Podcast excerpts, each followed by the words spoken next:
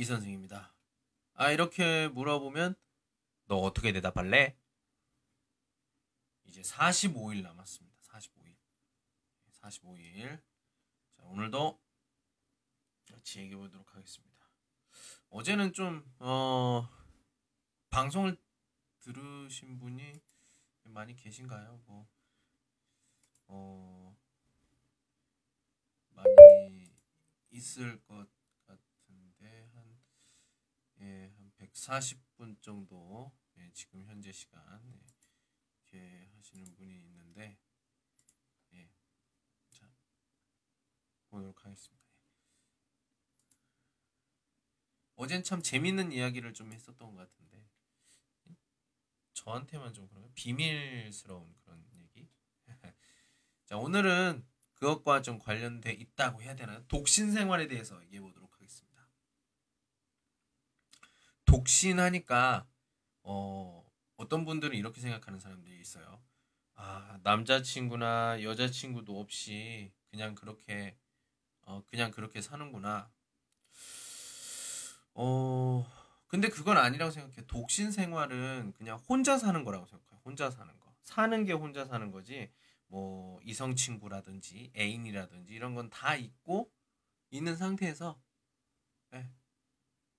사는 것은 혼자 사는 거 이런 것들 저는 이렇게 생각을 해요. 자, 그것에 대해서 한번 어, 이야기해 보도록 하겠습니다. 여러 가지 질문 중에서 몇 가지 같이 한번 보도록 하겠습니다. 첫 번째, 어떤 사람들이 독신으로 남아 있다고 생각합니까? 음, 저는 결정을 못하는 사람?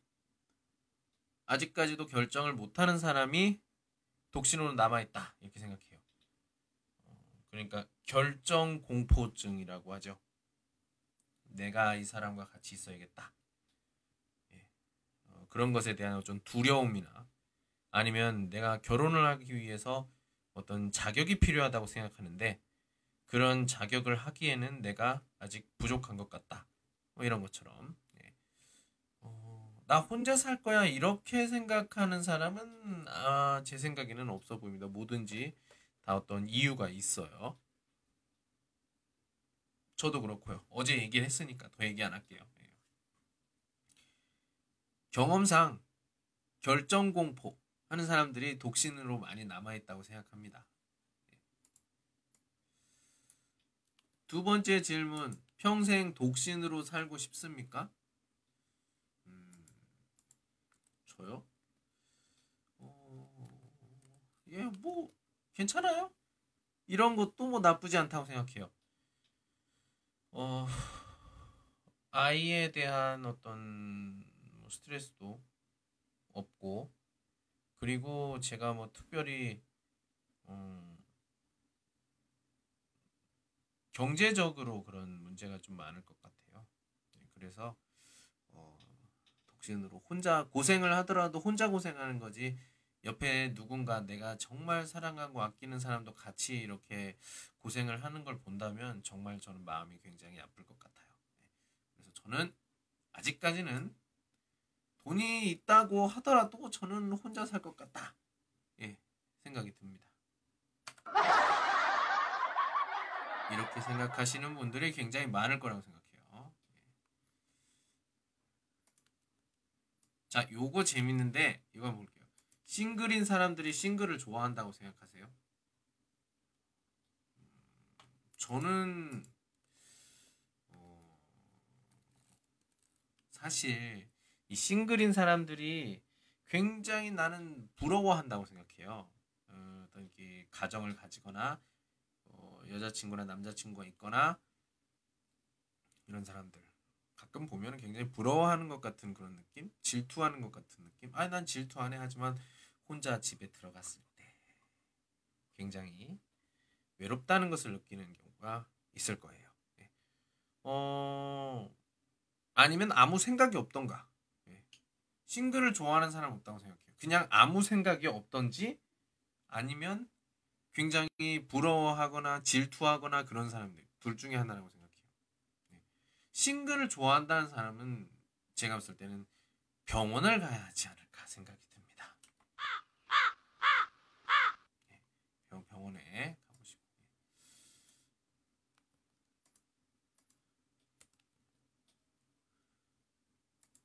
자.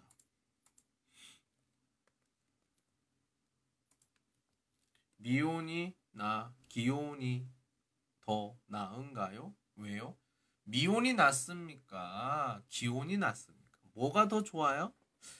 어, 뭐 제가 뭐 다 해본 건 아니지만 저는 미혼을 얘기를 한다면 친, 기혼 같은 게 결혼을 한 것 같은 게 친구들의 의견을 좀 들어봐야겠죠? 결혼 생활이나 이런 걸 좀 보면은 어, 부부가 같이 있잖아요. 애정 표현의 횟수나 이런 것들이 결혼을 했을 때와 결혼을 하지 않았을 때를 비교를 하면 보통 결혼을 했을 때는 그런 애정 표현이 어, 대부분 전부는 아니지만 좀 많이 좀 줄어드는 것 같다 이런 얘기를 하는 친구들이 굉장히 많아요. 대부분이 그렇게 얘기를 합니다. 물론 뭐 전과 같다, 뭐 전보다 더 돈독해졌다 그렇게 얘기를 하는 사람도 있지만 그것보다는 좀더 줄었다. 가족끼리 왜 그래요? 그렇게 말하는 사람들도 있습니다. 근데 만약에 그런 그 애정이 있는 그러니까 이성 그 어떤 대상이 이렇게 있다고 한다면 어떤 그런 것도 굉장히 중요한데 음, 그런 게 줄어 줄었다고 한다면 좀 음, 결혼을 하게 되면 그 어떤 살아가는 대상이라고 하기보다는 내가 살아가기 위한 경제 공동체가 되었다고 들어요. 같이 돈을 벌어서 같이 윤택한 생활과 그리고 품격 있는 어떤 위치에 가고 싶은 혼자 가기 힘드니까 동반자를 해서 같이 가게 되는 뭐 그런 것을 얘기할 수도 있을 것 같아요. 뭐든지 장점과 단점이 다 있겠지요. 네. 저는 사람은 혼자라는 걸 좀 생각하는 사람이기 때문에 어, 저는 미혼이 좀 괜찮다고 생각해요. 자기에 대해서 수련 그러니까 나에 대해서 내가 누구인가 내가 어떤 사람인가에 대해서 좀 더 연구하고 또 내가 어떤 사람인가에 대해서 좀 더 고려하고 생각하고 고민하고 이럴 기회가 좀 많다고 생각해요. 네. 그래서 저는 그렇다고 생각합니다. 어, 다른 질문, 뭐 미혼의 장점, 미혼의 장점은 무엇이냐? 어, 결혼하는 그 장점은 제일 중요한 것은 내 마음대로 할 수 있는 거죠. 자유. 근데 이 자유가 자유를 내가 어떻게 활용을 하느냐에 따라서 나한테 내가 나중에 발전에 어떤 도움이 된다든지 아니면 발전에 도움이 되지 않고 그냥 나락으로 가는 나락으로 가는 급행열차를 타게 되는 건지 그거는 뭐 자기의 어떤 선택과 그것에 관련돼 있는 거니까 뭐 어떻게 해볼래요? 예. 장점이라고 생각해요. 예. 어, 그 다음은 경제적으로 어떤 아니 무엇보다도 장점은 그거라고 생각해요. 자유도 자유지만 나에 대한 성, 성찰, 나에 대한 객관적인 어떤 평가 이런 것들을 할 시간과 기회가 굉장히 많다 생각이 들어요. 같이 이렇게 있는 것보다는 예. 그 결혼을 한 후에는 좀 나보다는 우리의 개념이 좀 더 많기 때문에 제 생각에는 자기의 어떤 하게 되면은 좀 약간 이기적인 사람이 되게 되죠. 그러다 보면은 이제 좀 많이 집안에서도 많이 싸우게 되고 그런 게 있을 것 같습니다. 그래서 저는 좀 혼자 사는 것도 괜찮다. 예, 이렇게 생각을 해요. 다른 사람들이 얘기하잖아요. 너 언제 결혼해? 뭐 이런 것들 예, 얘기를 하는데 사실 말로만 그러잖아요. 실제로 뭐 계속 도와줍니까? 저번 시간에도 얘기를 했지만 도움이 안 돼. 도움이 안 되기 때문에 저는 음, 무엇보다도 주동적인 삶 제일 중요하다고 생각합니다.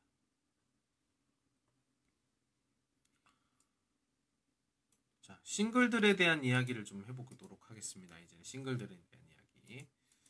어, 발렌타인데이 있죠? 발렌타인데이에 어, 이런 싱글들이 어떻게 생각을 할까요? 예. 두 가지죠.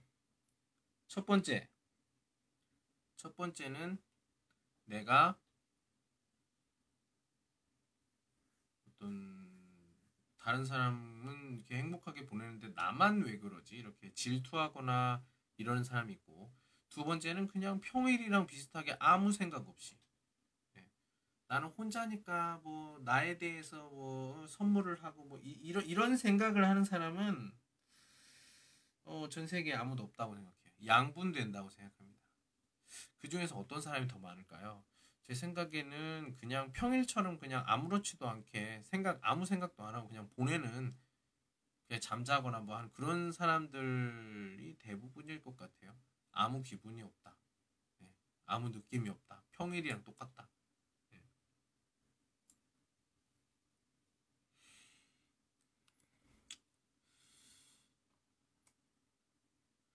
드라마 이름이었던 것 같아요. 네.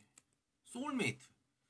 소울메이트라는 것을 제가 어디서 드라마 이름인가로 본 것 같기도 한데 어, 안녕 나의 소울메이트인가 뭐 그랬던 것 같아요.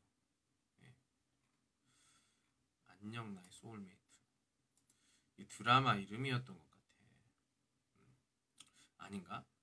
영화인가요? 어, 중국 영화군요. 이게 찾아보니까 중국 영화구나. 나중에 한번 봐야겠어요 이거. 음, 느낌이 음, 괜찮은데? 음, 소울메이트 이렇게 나와 있는데 나와 있는 등장 인물이 없네요. 나와 있진 않아 출연 출연에 나오는구나. 주도 마사수 다 모르는 사람인데. 이게 soulmate soulmate 이런 이런 단어들이 좀 있는데 이 보면은 우리 저기 오늘도 어떤 선생님이랑 얘기를 좀 했어요. 남사친 여사친에 대해서 이 소울메이트 뭐 이, 이, 이딴 소리를 하는데요. 저는 남사친 여사친이 있을 수가 없다고 생각해요. 예. 어 어렸을 때 어렸을 때는 그런 남자 여자에 대한 어떤 개념이 부족하기 때문에 상관없어요. 그런데 우리가 청소년이 되고 하면서 이제 남자는 남자의 특징, 여자는 여자의 특징이 점점 이렇게 차이가 나게 되면서 이제 서로의 다름을 알게 되고 네, 그러다 보면은 이제 어, 이거는 천성적으로 남자와 여자가 있어야 아이가 만들어지고 이런 거잖아요. 그렇다 보면 암, 그런 본능적인 끌림이 있을 거야. 예. 그런 게 있는데 어떻게 남사친과 여사친이 됩니까? 아, 우리는 안지 오래됐으니까. 그렇게 오래돼서 결혼한 사람이 정말 많아요. 네. 뭐 솔직히 뭐 다른 대상을 찾지 못해서 너무 익숙한 게 옆에 있는데 새로 다시 찾는다. 그거에 뭐 용기가 없든지 뭐 여러 가지 이유로 애정이 싹트게 되는 거죠. 예. 자, 아무튼 그래서 soulmate라는 개념이 뭐 인생을 또는 뭐 어떤 나의 마음을 뭐 이렇게 뭐 단어나 이런 걸로 soulmate라는 단어를 찾아보면은 영혼의 동료라는 얘기잖아요. 근데 이게 soulmate라고 하면 보통 옛날에는 연인 또는 부부 이런 것처럼 남녀 사이를 얘기하는 거였어요. 남녀 사이. 근데 요즘에는 그게 좀 더 범위가 굉장히 넓어졌다고 볼 수가 있죠. 사실 이게 이게 맞는 건가 이런 생각이 들어요. 영혼이라는 동, 영혼의 동요. 그래요. 저도 영혼이 좀 있다고 믿어요. 예. 우리가 과학적으로 표현할 수는 없겠지만, 과학적으로 증명할 수는 없겠지만, 그런 것들이 꼭 있다고 생각하는데, 사실은 이게 이렇게 메이트로 갈 정도로 우리가 그렇게 딱 맞는 그런 사람들이 있는가? 이것도 우리가 다시 생각을 좀 해봐야겠죠. 그냥 호감의 어떤 다른 표현이라고 얘기를 해볼까요? 네. 단어의 사용도 굉장히 중요하다고 생각해요. 자, 30대 미혼 여성에 대해서 어떻게 생각하십니까?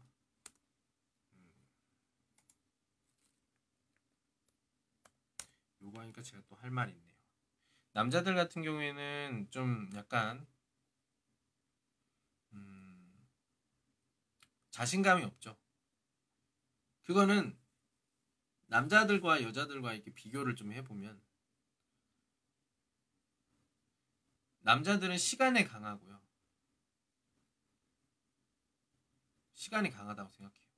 버티면 우리가 이겨. 여자는 30살, 지금 여기 있는 30대 미혼 여성 전까지 28, 9가지가 굉장히 어, 이때까지는 굉장히 자기들이 잘났다고 생각하죠. 같은 나이의 동갑의 친구들도 별로 이렇게 좋아 보이지 않고. 예. 하지만 여자가 30대가 넘어가면은 만약에 성공을 하거나 뭐 어느 정도 자리가 잡힌 사람들 같은 경우에는 당연히 젊은 사람을 좋아하죠. 이제 보통 다섯 살 정도 차이를 두고 어, 대상을 찾는 게 굉장히 중요하다고 생각하는데 서른 30대면은 서른 다섯 또는 뭐 마흔 정도의 사람과 좀 한번 생각을 해봐야겠죠. 연하를 사귀는 사람은 어, 뭐 사람에 따라 좀 다르겠지만 저는 좀 안 맞는다고 생각해요. 남자의 경우에는 연하를 그냥 연애는 좋겠죠. 근데 만약에 내가 경제 공동체로 가는 그런 걸로 된다 그러면 정말로 이해 못하는 것들이 많이 생깁니다. 그래서 연상 연하 커플 같은 경우에는 결혼을 한 후에도 안 좋게 헤어지는 경우를 좀 많이 봤어요. 많이 봤기 때문에 우리나라에서는 어느 나라든지 마찬가지일 거예요. 30대 미혼 여성은 좀 아, 그냥 혼자 사세요. 그냥 이렇게 얘기를 해보고 싶습니다. 뭐 결혼 정보 회사, 예, 샹친 이렇게 해주는 그런 회사들도 30대가 넘은 30대의 어떤 미혼 여성들은 어 돈을 아무리 내더라도 이걸 찾지를 못해요 대상을 예, 찾지를 못해서 어떤 부모님 부모님이 좀 아는 사람이나 이렇게 좀 소개로 소개로 가는 경우가 많이 있죠. 예. 그래서 음, 별로 좋게 보지는 않습니다. 하지만 하지만 30대 30대 미혼 남성 30대라면은 사회에서 한국에서는 어, 군대도 다녀왔고 좀 어느 정도 성숙해졌고 이 이자에서 3자로 바뀐다는 게 굉장히 어, 저는 사람에게 굉장히 많은 변화를 준다고 생각해요. 저도 29에서 30이 됐을 때 좀 지금도 좀 제가 아직 아직도 지금 생각이 어리다고 생각하지만 20대 저에 비해서는 좀 더 자기 자신의 어떤 결정이나 이런 것에 대해서 조금이나마 좀 더 객관적으로 볼 수 있는 어떤 성숙함이 있지 않았을까 이렇게 생각을 하거든요. 어, 이 말은 어, 우리가 30대가 좀 더 성숙하다. 여자가 남자랑 이렇게 보면은 정신적으로 여자가 다섯 살 정도가 좀 더 성숙해 있다고 생각해요. 일반적인 사람이라면 전부가 그런 건 아니에요. 네. 그런 여자가 보겠죠. 30대 남자들의 어떤 보이지 않는 어떤 성숙함, 안정감 이런 것들. 예, 뭐 이용하는 여자들도 좀 있긴 하지만 대부분이 어, 사회적으로도 안정이 돼 있고 경제적으로도 안정이 돼 있고 예, 그런 것들이 30대 미혼남입니다. 예, 그렇게 하면 이제 전문직이나 이런 걸 되면 훨씬 더 경제적이라든지 이런 부도 굉장히 괜찮다고 생각해요. 저 같은 제 아는 사람들 같은 경우도 그렇게 하는 경우를 많이 봤어요.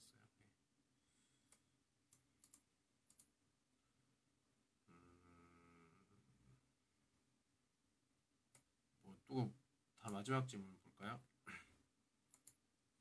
결혼의 장점. 예. 결혼의 장점은 음, 안정감? 딱 이거 안정감으로 표현이 될 수 있을 거예요. 이 안정감의 범위가 굉장히 넓거든요. 어떤 마음적인 안정감과 경제적인 안정감과 그리고 어떤 심리나 나의 발 아, 나의 어떤 가정의 어떤 지속성 이런 것들이 모두 안정적으로 이제 돌아가게 된다에 대한 어떤 그 안정 마음 마음이 굉장히 편안해지는 것을 느낄 수가 있겠죠. 하지만 다른 면에는 뭐가 있어요? 경제적인 게 아주 큰 문제를 다가오겠죠. 서로 다른 곳에 가정이 있는 사람이 두 사람이 만나서 한 집에서 같이 살아요. 하다 보면 그 주변 사람들도 있겠죠. 주변 사람들의 눈이나 이런 것들을 위해서 우리가 좀 써야 되는 돈이라든지 이런 것들도 굉장히 많을 거고 결혼을 할 때 어떤 집 집의 어떤 그런 거에 따라서 어떤 필요한 뭐 이런 것들을 얘기하게 되고 그런 필요한 것들을 얘기하거나 이럴 때좀 어, 서로 의견이 안 맞아서 싸우는 경우도 있고 그렇죠. 거의 돈 때문에 그런 거죠. 예. 저는 뭐 그렇다고 생각합니다. 결혼의 장점과 단점이 있는데 장점은 그렇다고 생각해요. 예. 어, 오늘은 이렇게 우리가 독신 생활, 독신 생활에 대해서 얘기를 해봤습니다. 예, 오늘 짧게 20분 정도만 하도록 하겠습니다. 예, 오늘 여기까지 할게요. 오늘은 여기까지. 안녕.